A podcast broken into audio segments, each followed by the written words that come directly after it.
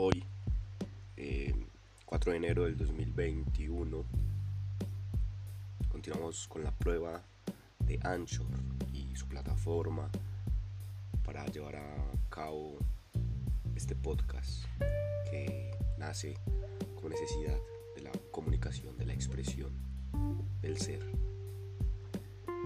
Temas como el teatro, la filosofía, el pensamiento, la verdad soy Juan y nos vemos, nos oímos y nos leemos pronto.